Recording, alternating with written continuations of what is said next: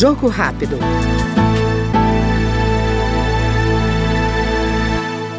O deputado Zé Neto, do PT da Bahia, apresentou requerimento para a realização de audiência pública sobre as atuais condições da oferta de serviços de telecomunicações no Brasil.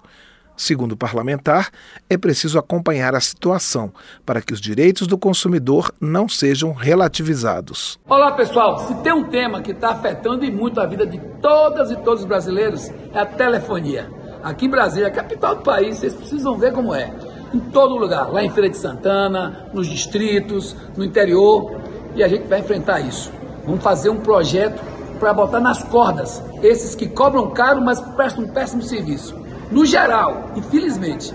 E nós vamos trabalhar isso aqui na Câmara, na Comissão de Legislação Participativa.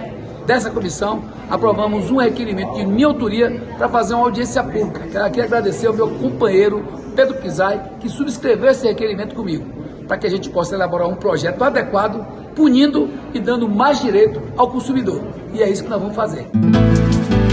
Jogo rápido.